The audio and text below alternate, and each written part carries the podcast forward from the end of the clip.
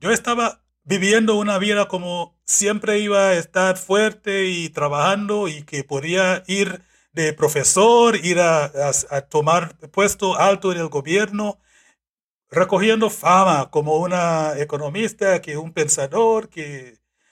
Pero no estaba pensando yo en el momento en que iba a tener que dejar de trabajar, el retiro. No estaba pensando en la jubilación. Y yo sé que las oportunidades vinieron más temprano y yo le dejé porque yo ni, ni siquiera quería poner atención, no quería darle atención a eso. No era importante. Y eso pasa a mucha gente. Mi nombre es Cristóbal Colón y esto es Nos cambiaron los muñequitos. Nos cambiaron los muñequitos. Nos cambiaron los muñequitos. Nos cambiaron los muñequitos. Nos cambiaron los muñequitos. Nos cambiaron los muñequitos. Algunas entrevistas para este podcast han requerido mucho tiempo y esfuerzo para conseguirlas. Descubrir al invitado, escribirle, contactarle y convencerle. Hay varios casos de personas que han requerido meses de coordinación, varios mensajes y hasta llamadas y la entrevista nunca se ha vuelto realidad. Por otro lado, he tenido conversaciones que se han dado de manera fácil y sin, sin mucho esfuerzo. Llega la oportunidad de conversar con alguien que no conozco y todo ocurre de manera fluida y relajada. El episodio de hoy es uno de esos que sin mucho esfuerzo sale una conversación muy interesante. Hoy conversamos con un nuevo amigo, Tarly Francis. Tarly es un consultor financiero, inversionista y coach que ayuda a personas de más de 40 años a planificar su retiro. Lo más impresionante de Tarly es su trayectoria y las experiencias vividas que le brindan una perspectiva diferente al manejo del dinero. Te cuento un poco así por encima sobre la vida de Tarly Francis. Primero, Tarly nació en la isla de Granada, una isla muy al sur de las Antillas Menores.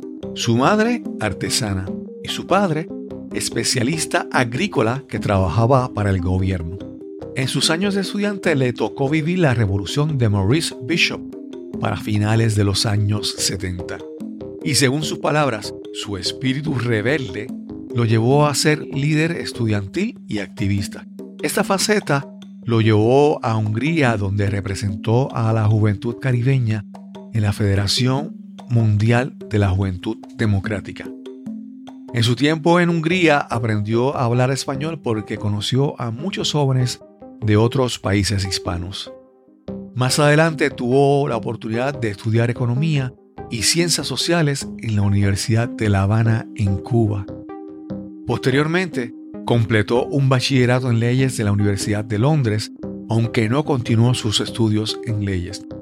Regresó a su patria, continuó preparándose para llegar a ser banquero de inversiones y finalmente trabajó muchos años en esta especialidad. Realmente tuve una conversación muy interesante con Tarly Francis. La combinación de sus experiencias como activista, su educación y su experiencia profesional me despiertan gran curiosidad sobre su actitud hacia el dinero y cómo ayuda a las personas a prepararse para el retiro. Ese es el episodio número 166 y conversamos con Tarly Francis. Primero, una de, mis curiosidades era eh, tu español, porque hablas muy bien español, y me sorprendía, pero en, el caso tuyo es por toda tu trayectoria, incluso que aprendiste español en Hungría, y yo digo, fue allá tan lejos de aprender, aprender español. Tarry, entonces me dices que trabajaste como, como inversionista, como un banquero de inversiones. Eh, ¿Trabajaste para una corporación, para un banco o ¿Cómo fue esa y cuánto tiempo trabajaste eh, en ese campo? Bueno, eh, como inversionista, eh, el banco es un banco de Trinidad y Tobago. Es Republic Bank Limited. Y ellos lo que quisieran hacer es expandir, quieren, querían entrar en el mercado del Caribe que habla inglés. Entonces compraron uno de los bancos en Granada y la mayoría de las acciones en un banco en Santa Lucía. Y decidieron crear un, eh, una- una- un subsidiario que va a eh, hacer inversiones en proyectos eh, de infraestructura, proyectos de, de- de proyectos privados de empresarios que querían Mm. construir fábricas, etc. Eh, so- o sea, grandes eh, inversiones donde hay que movilizar eh, capitales de muchas eh, personas e instituciones, tanto locales o domésticos como eh, internacionales. Y lo que querían, lo que querían es tener una representación de especialistas o de personas de las islas propias. Porque no sé si usted sabe, porque, pero en esta región estamos, somos un poco insulares. Sí. Eh, dimos mucha atención a los que no son de aquí, pero siempre hay que tener a alguien de aquí para que eh, nos, nos estén cómodos, ¿no? Claro, claro. Estamos con- Sí. Entonces, eh, eh, reconociendo eso, todas las instituciones eh, más, todas las instituciones más sabiduras, digo, Mm, sí. ellos vienen y re- re- Reclutan. Reclutan, reclutan y, y- y enseñan cómo hacer el trabajo a alguien o a las personas que tienen capacidades, los, los ciudadanos que tienen capacidades Los locales. los, los locales. Tuve suerte porque cuando este banco de Trinidad vino a, a Granada, yo en aquel entonces trabajaba por el gobierno. Yo era el, el comisario de, de impuestos. Yo, yo era el jefe del departamento de impuestos en el Ministerio de Finanzas. Así que tenía un poco de fama de ser buen economi- ec- economista de, de- de cosas prácticas. Así que eh, eh, reclutaban, me reclutaban a- y, y yo empecé a trabajar ahí. Charlie, hay una, hay una pregunta que, ¿verdad? Que, que viene a la mente y quiero, ¿verdad? Vamos a ver cómo, cómo te la hago. Yo veo que tú has tenido una trayectoria amplia, diversa, has visitado muchos sitios, has tenido varios estudios y has visitado y has, has estado en sitios donde los sistemas eh, políticos y económicos son diversos, son diferentes, ¿verdad? Sí. Me mencionaste que estudiaste en, en Cuba, en Granada, has estado en otros países. Yo quisiera ver cómo tú puedes resumirme, ¿verdad? Eh, porque, por ejemplo, como te mencioné, estuviste en Cuba, que es un país comunista, y estás ahora y has trabajado en banca de inversiones. Yo, mi pregunta es, ¿cómo toda esa experiencia, todo, cómo todos esos lugares han moldeado, transformado tu percepción, tu- tus creencias sobre el dinero, sobre riqueza, sobre bienestar económico. Bueno, sí, esto, eso sí, este, yo no, yo no, yo no, yo no ir, yo no quiero ir donde no, donde tú no quieres que yo. Pero, hablando de cómo esas experiencias, eh, qué influencia o impacto tenía esos en mi percepción sobre el dinero. Yo sí creo que el dinero es un vehículo, es un instrumento que utilizan las personas, las economías, hasta las sociedades para, eh, equibil- e- para representar los valores eh, físicas. Pero eso tiene un, gran, una, un gran impacto también en lo no física. O sea, cómo una persona o una clase o un grupo de personas relaciona con otro. Depende de qué cantidad de dinero tiene. Aunque por sí el dinero, el dinero es un medio de intercambio de valores, una, eh, uno sí tiene que reconocer que es también una representación de qué nivel de poder o influencia que tengo yo en relación a usted.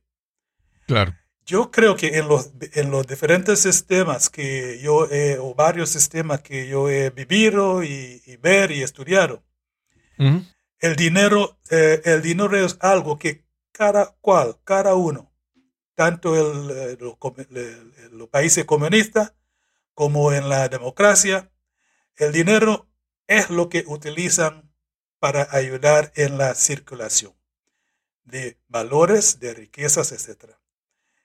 Los que tienen la filosofía comunista tratan de tener todo bajo el Estado, bajo el control de algunos que, que comparten su ideología. Por otro lado, la- los que son de persuasión democrática, o sea, el capitalismo, esto es como donde el dinero termina siendo un dios, porque el dinero dicta, decide todo. Eh, para las personas Sí. para las personas que no, que las personas que no, eh, que no creen que el dinero es tan importante, solamente hay que pensar que esa, esa persona no está viviendo la realidad.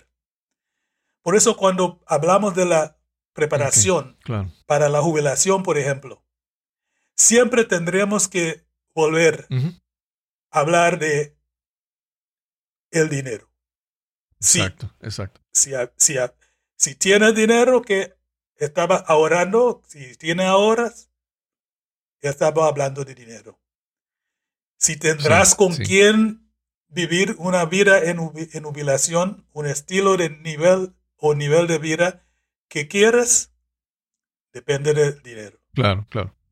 Sí, el, el- dinero no es, alguna gente dice que el dinero es la felicidad, ¿verdad? El dinero no es que sea la felicidad, pero el dinero te va a dar los medios para tú satisfacer unas necesidades, para quitarte unas preocupaciones, que entonces al quitarte esas preocupaciones, pues es más fácil sentirte mejor. Ha- Hace un tiempo entrevisté a un asesor financiero y él, y él hablaba que, pues que es muy difícil pensar en, en las artes y en la estética y en la música clásica y en muchas cosas más, digamos, elevadas, en la filantropía, en la filosofía, si todavía estamos preocupados en satisfacer nuestras necesidades básicas.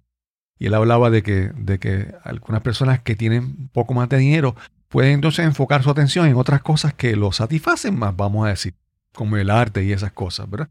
Y entonces el asunto es que, nuevamente, es muy difícil sentirnos, y esto, y esto, ya que lo mencionamos, es, si un país, si su gente tiene muchas preocupaciones, tiene muchas necesidades, todo, su bienestar, su, su actitud mental, su salud física cambia, ¿verdad? Entonces por eso es muy importante que aunque el dinero no es todo, el dinero nos va a dar las herramientas para ir tras nuestras metas, conseguir salud física, alimentarnos bien y sentirnos bien. Y eso, después que tenemos esa base de que estamos bien, de que estamos saludables, podemos Sí. entonces emprender a hacer otras cosas que nosotros querramos en nuestra vida. Sí, verdad, verdad. Bueno, hay, hay un gran eh, pensador en, eh, en toda la ciencia de management, de administración, de cooperación, etcétera. Eh, se llama Maslow.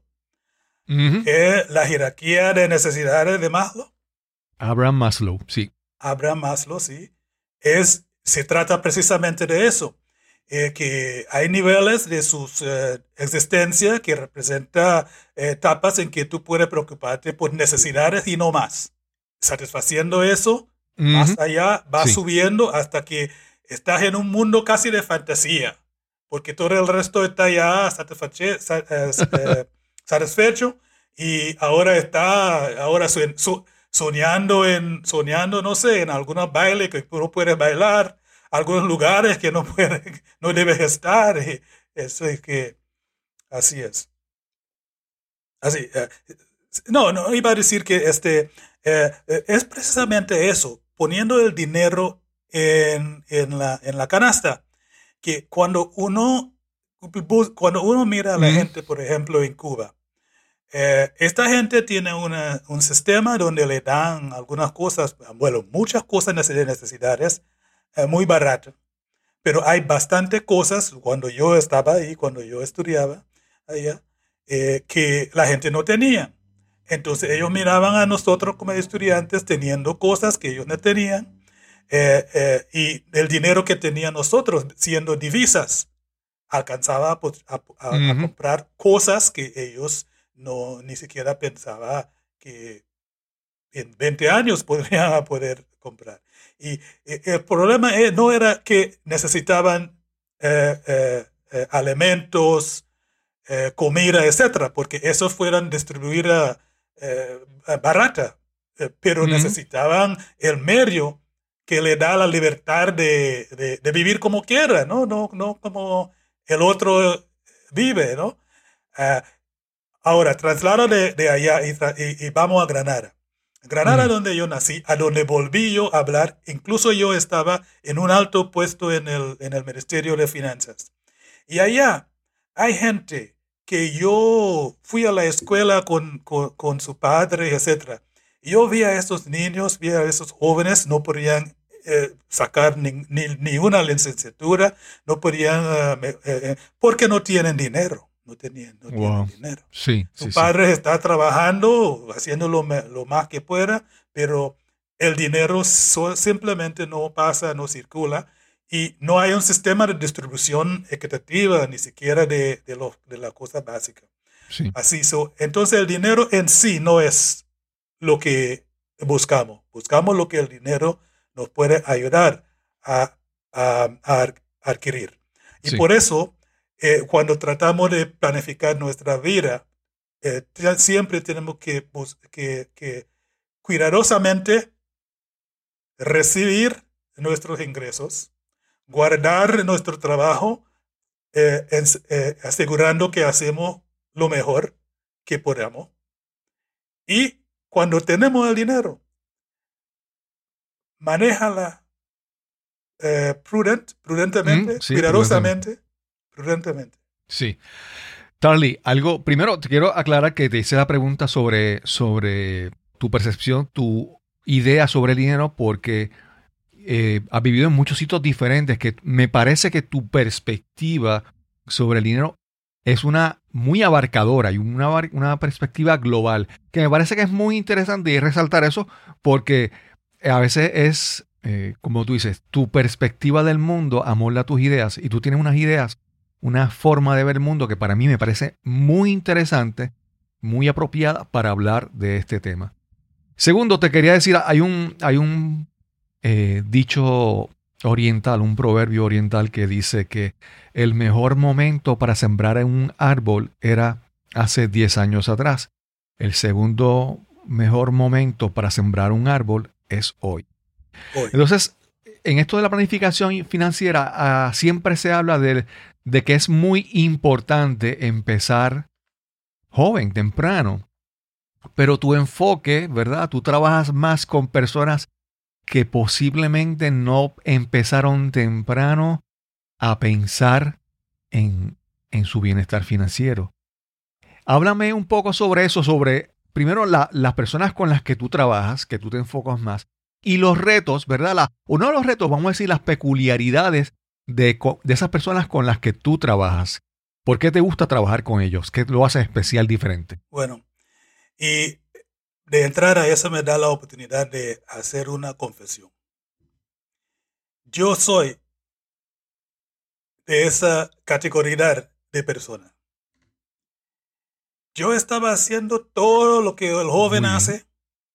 Yo estaba viajando todos los lugares que me permitió el dinero, las oportunidades como activista. Yo estaba creando familias, buscando cuál era la mejor me- eh, eh, eh, persona con quien consumar una, una, un matrimonio, etc. Pero no estaba pensando en la, en la jubilación. Yo estaba viviendo una vida como siempre iba a estar fuerte y trabajando y que podía ir de profesor, ir a, a- a tomar puesto alto en el gobierno, que la gente incre- incremento, en creci- eh, creciendo eh, fama, Sí. recogiendo fama como una economista, que un pensador, que... Pero no estaba pensando yo en el momento en que iba a tener que dejar de trabajar, el retiro. No estaba pensando Sí. en la jubilación. Y yo sé que las oportunidades vinieron más temprano y yo le dejé porque yo ni, quier- ni siquiera quería poner atención, no quería darle atención a eso Sí. no era importante. Y eso pasa a mucha gente.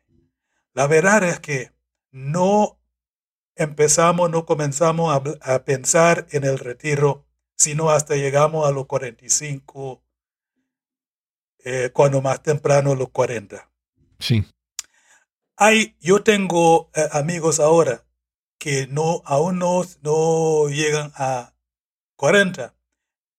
Están pensando, pero no quieren tener los pasos concretos para prepararse, porque están más preocupados con eh, la educación de los hijos, eh, la, la, las, eh, manten- el lo mantenimiento a casa, a la casa, las propiedades, y Ujú, adquirir más sí. propiedades, más cosas, quieren recoger cosas, una, un, un auto mejor, etc.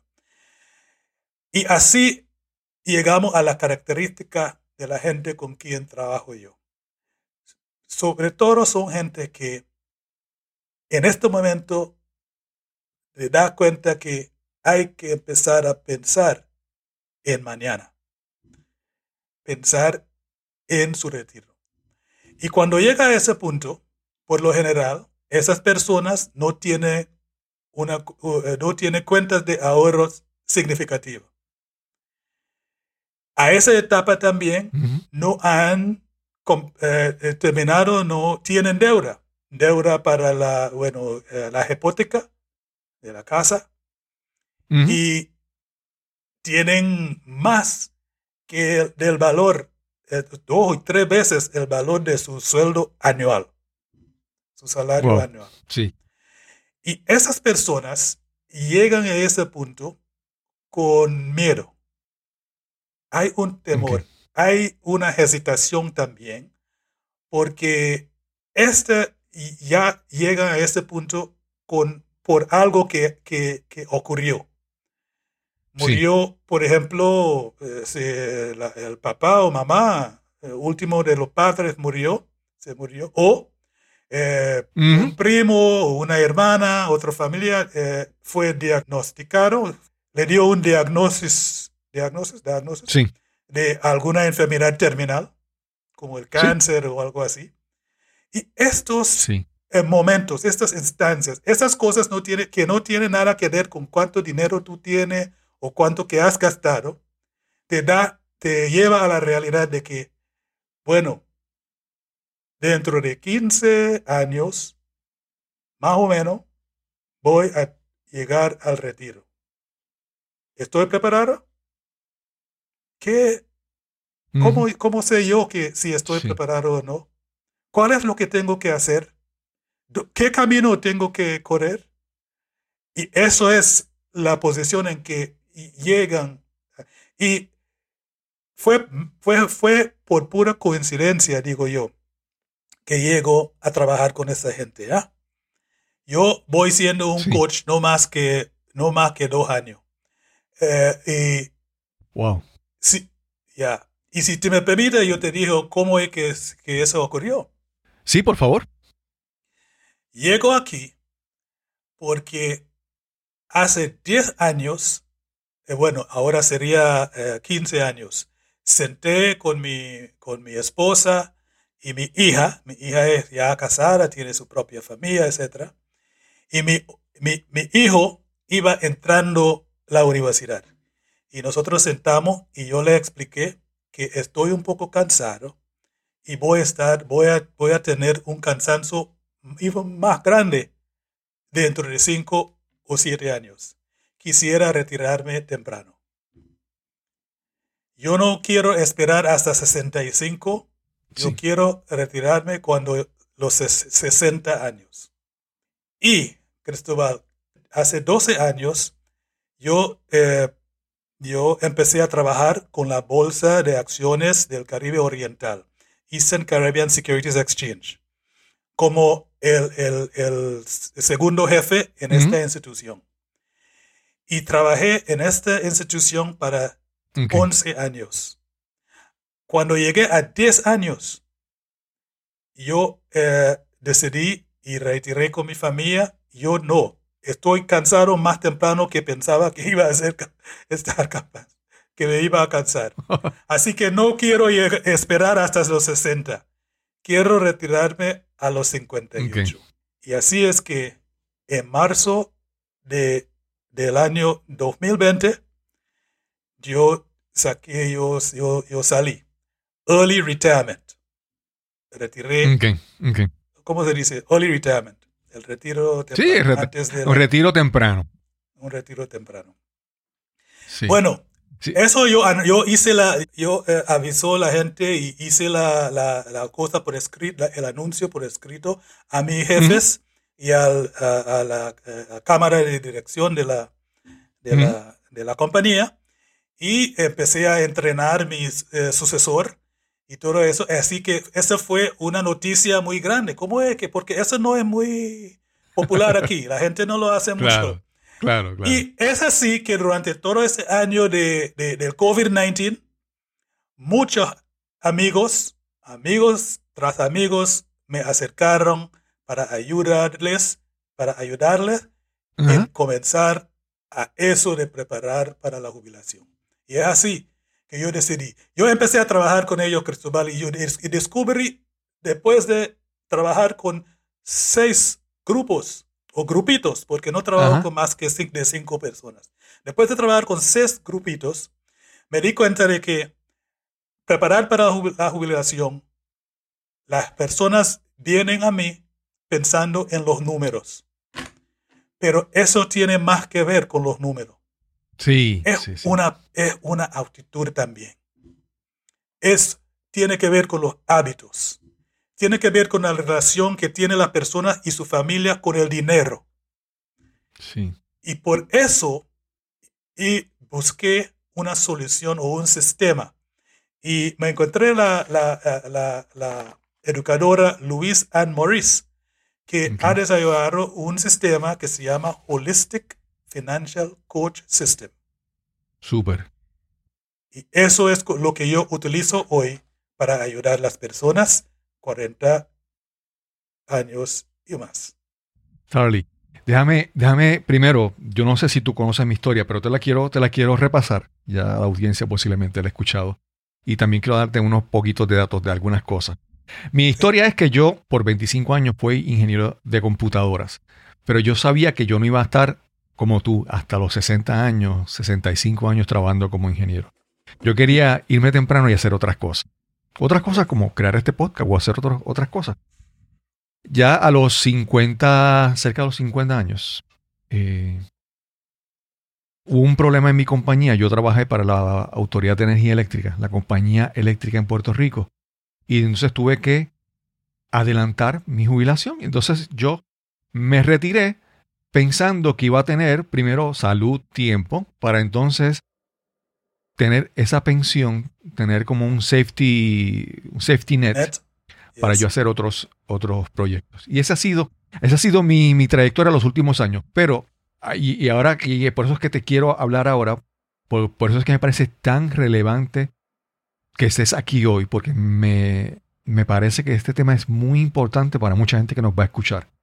Y es la parte de que, como te mencioné, yo trabajé por 25 años en esta empresa. Esta, este fin de semana, esa empresa va a pasar por completo, esa agencia de gobierno pasa a una agencia, a una compañía privada. Privada. Ah, Y entonces estamos en este momento en Puerto Rico en una serie de protestas, eh, gente que trabajó 20 años, 15 años en una empresa y de repente tiene que empezar a tomar la determinación de mudarse a otro sitio o irse a esta compañía privada y empezar de cero.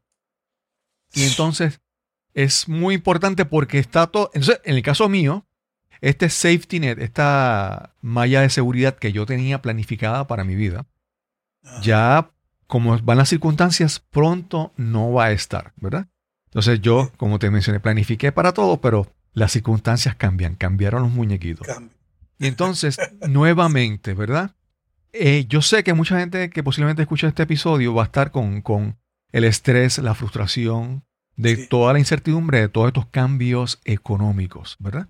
Y entonces yo quiero que me parece eso muy interesante, ¿verdad?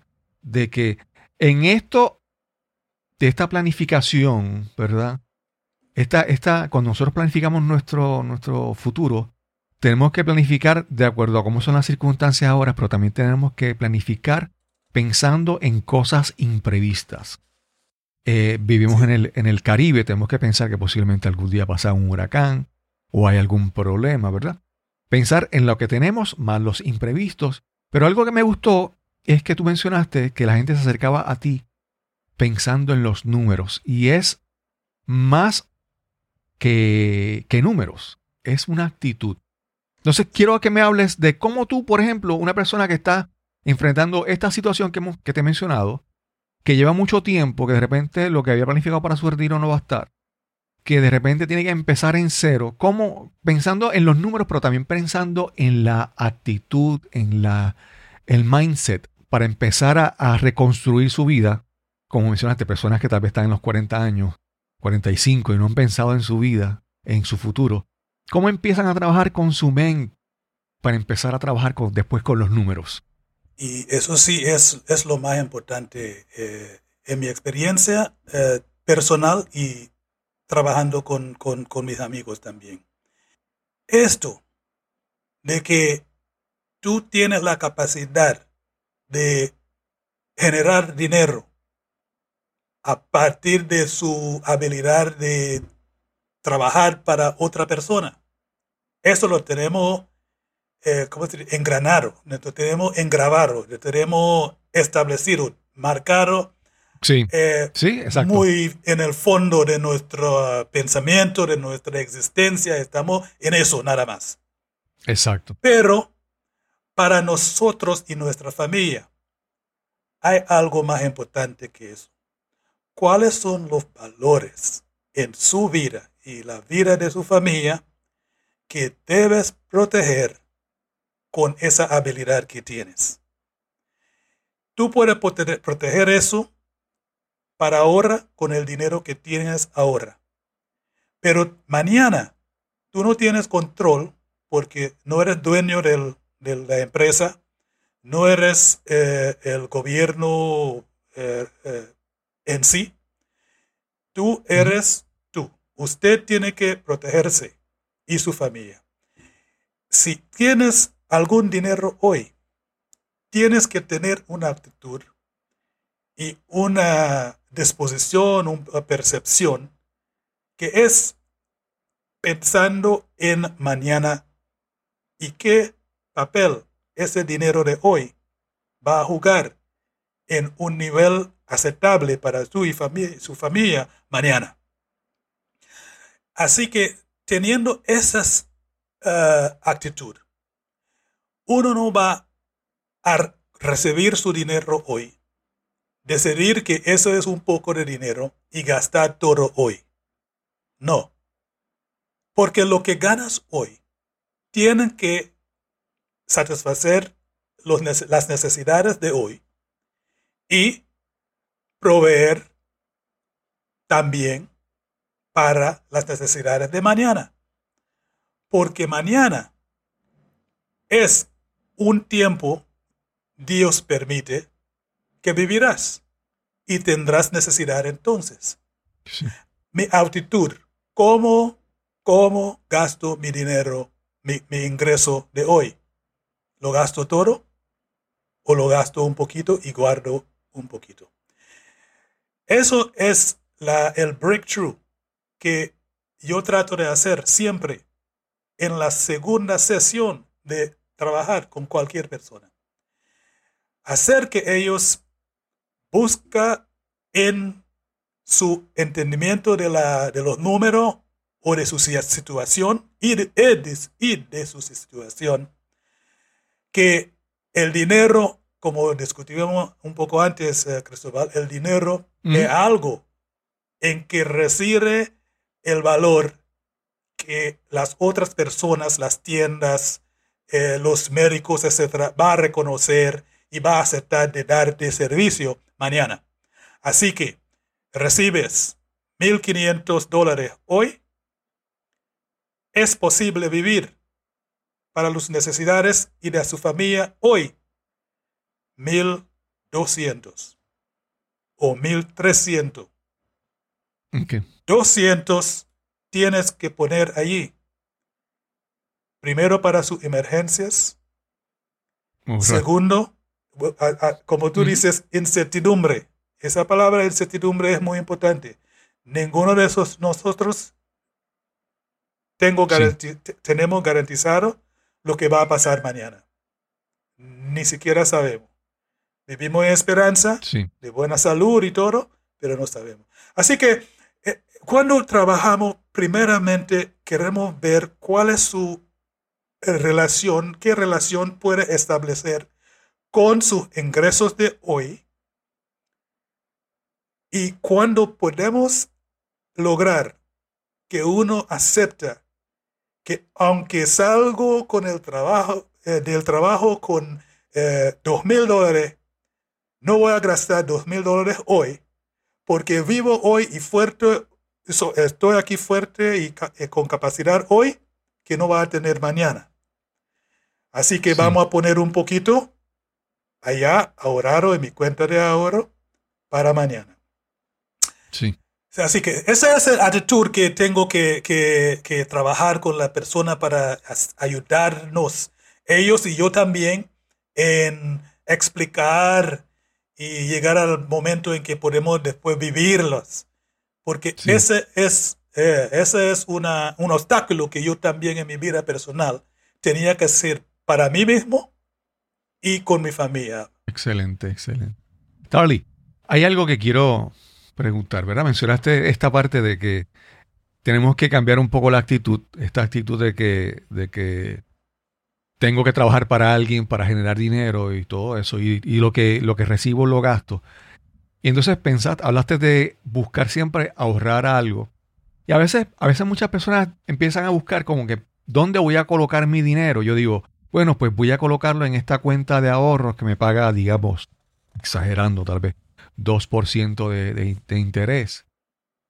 Y entonces nos preocupamos en qué hacemos con lo que ahorramos, cómo maximizamos la ganancia de eso que ahorramos. Pero. Hay personas que mientras hacen eso, te mencioné que pueden estar poniendo sus ahorros en una cuenta de, de 2%.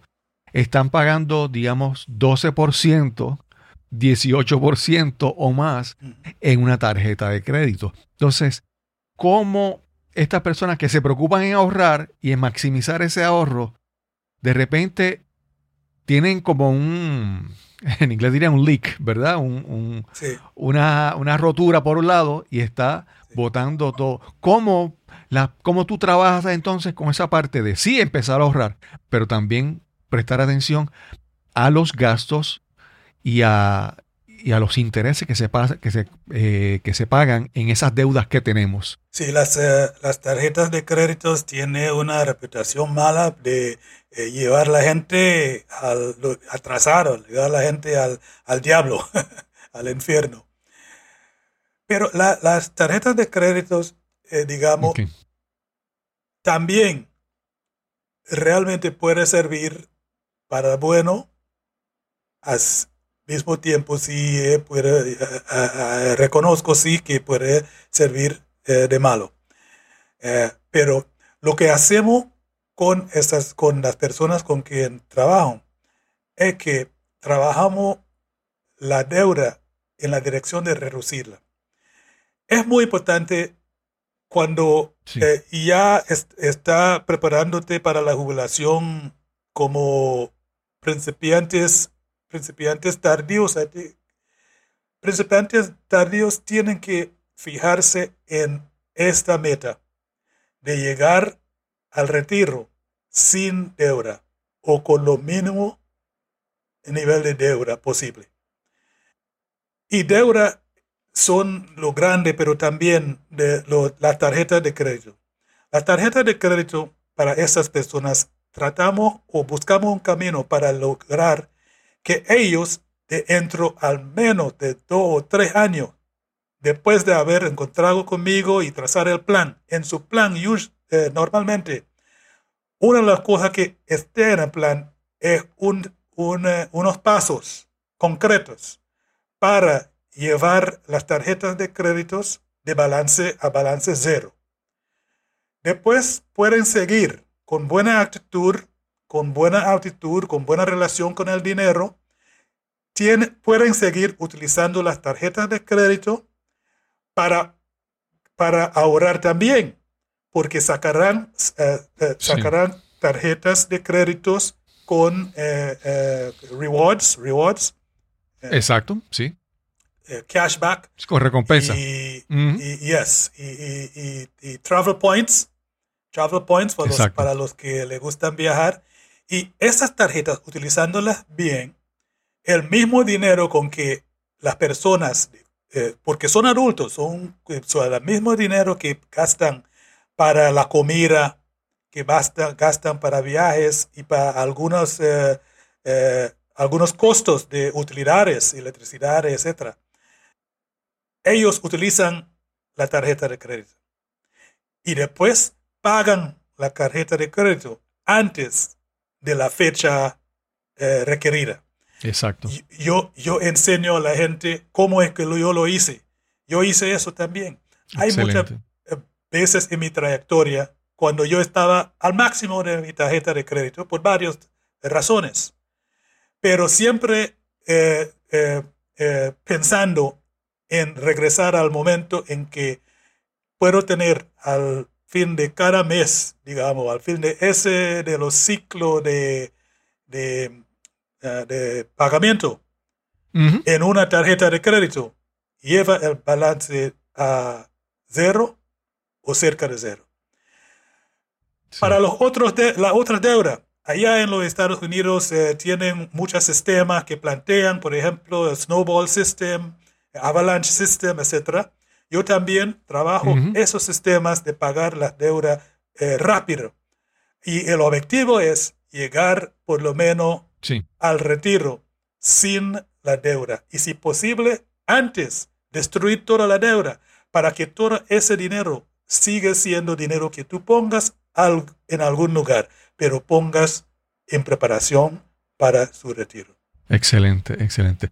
Y me parece eso muy interesante porque tú mencionaste de que tú tienes que trabajar con la actitud, ¿verdad? Con la, el mindset de las personas. Y estas estrategias de, por ejemplo, pagar una tarjeta de crédito, eh, ponerla en cero, son estrategias que son como pequeñas victorias o grandes victorias que te hacen, que alimentan tu, digamos, tu autoestima financiera, ¿verdad? Eh, en la manera en que tú con estas pequeñas cosas, ¿verdad? Empiezas a alcanzar metas, te sientes más motivado y más seguro de que lo que estás haciendo es, lo correcto. Tarly, te quiero, te quiero preguntar porque yo sé que podemos seguir buscando preguntas y, cosas aquí. Eh, para, pero la, intención es verdad que las personas conozcan algo básico. Pero si alguien quiere más detalles sobre tus servicios, sobre los consejos que tú das, dónde te pueden conseguir y si tienes alguna actividad o algún evento o algún curso que tú tengas que quieras anunciar, eh, aquí estamos. Adelante. Sí, bueno, gracias por esta oportunidad de, hablar de eso. La verdad es que si uno quiere eh, resultados, es, sobre todo si estás empezando tarde, es importante que busque un acompañante, alguien que se puede ayudar porque eso sí es muy difícil. Para la persona 40, los 50 años, empezar a prepararse para la jubilación es muy difícil. Porque uno no puede hacer nada con el dinero que ha gastado ya. Así que hay que, hay que manejar muy bien el dinero que recibirás de ahora en adelante. Incluso incrementar su capacidad. Busca cómo gastar más.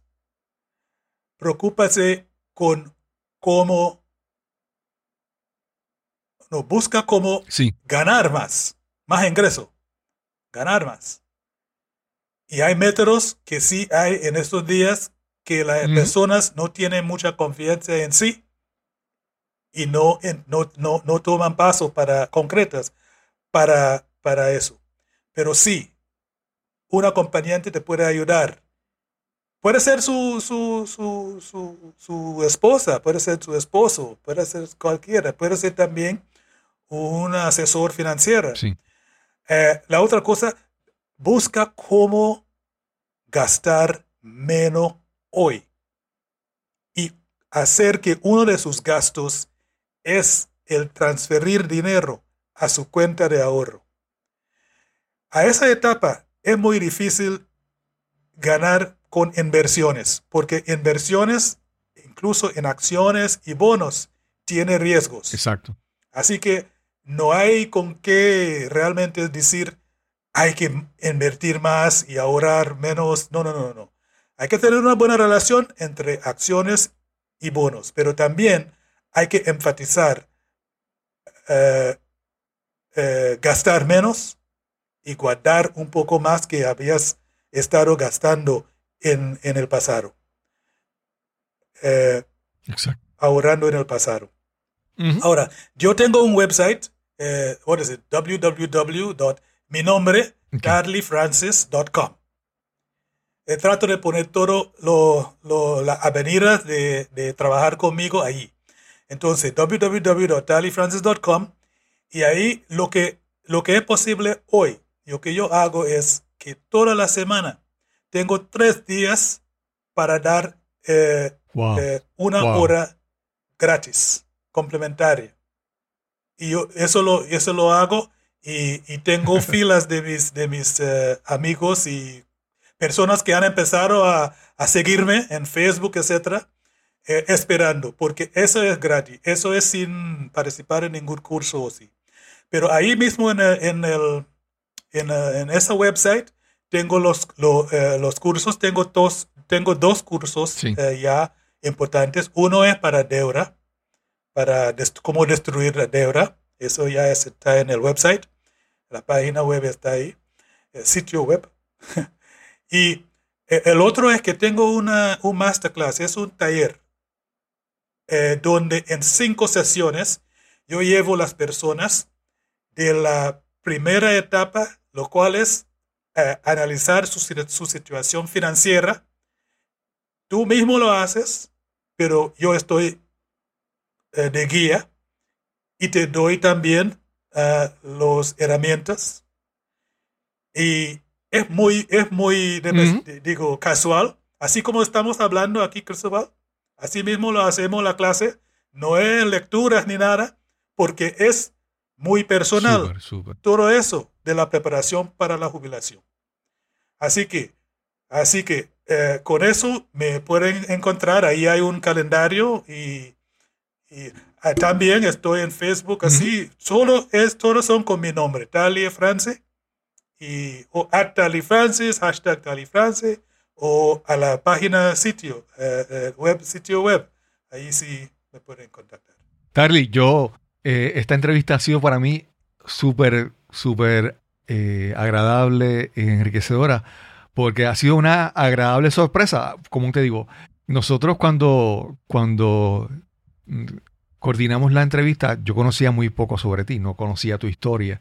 Y tú tenías la duda del el español, ¿verdad? De que si, si iba a ser una buena entrevista. Sí, Primero, me, me sorprende, me sorprende la cantidad de conocimiento, la trayectoria que tienes, que, te posicionan como una persona, no es que sabe la teoría, es que tiene la experiencia y que ha, lo que ha, lo que enseña, lo ha probado consigo mismo y lo ha demostrado.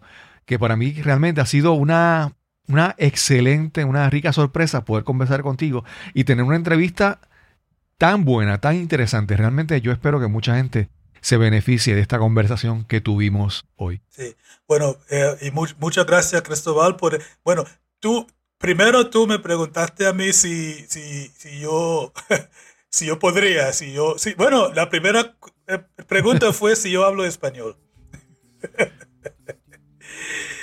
Y entonces aquí estamos. Te agradezco, te agradezco mucho, eh, porque más que hablar de esa cosa, me has dado en esta entrevista una oportunidad de ver que yo, yo sigo con limitaciones y pongo, eh, de- voy, de- eh, ¿cómo se dice? Doubting, doubting myself Mm, sí, tienes dudas. eh, también. Así que yo, este, yo te agradezco mucho y eh, espero que en algún momento en el futuro podríamos eh, charlar de nuevo también. Y si un día tengo un podcast, yo te invitaré, porque tú también, hermano, tú tienes una historia y una trayectoria también muy interesante. Sí. Sí, sí, sí, sí. No, y ese, ese episodio en inglés, dalo por hecho. Ya pronto vamos a coordinar la fecha para hacer una grabación de, de toda la experiencia, el conocimiento de Tarly en, en inglés. Gracias. Y sin más que añadir, nos encontraremos entonces en el próximo episodio de Nos cambiaron los muñequitos. Hasta la próxima. Quiero agradecer una vez más a Tarly Francis por esta interesante conversación que tuvimos hoy para este episodio. Realmente fue muy interesante conocer la historia de, de y, y ver, compartir conocimiento con él. Antes de irnos, quiero dejarte con un repaso de lo que entiendo es la lección más importante de esta conversación. Y es que cuando planificamos nuestro retiro, no es simplemente hablar de dinero, requiere un cambio de actitud, requiere revisar nuestros hábitos y revisar nuestra relación, tanto nuestra relación personal y la de nuestra familia con el dinero. Eso es muy, muy importante. Finalmente quiero invitarte a que visites nuestro grupo en Facebook, el grupo de amigos de Nos cambiaron los muñequitos. Solicita acceso, luego participa, comenta y sé parte de nuestra comunidad. Y sin más que añadir, nos encontraremos entonces en el próximo episodio de Nos cambiaron los muñequitos. Hasta la próxima.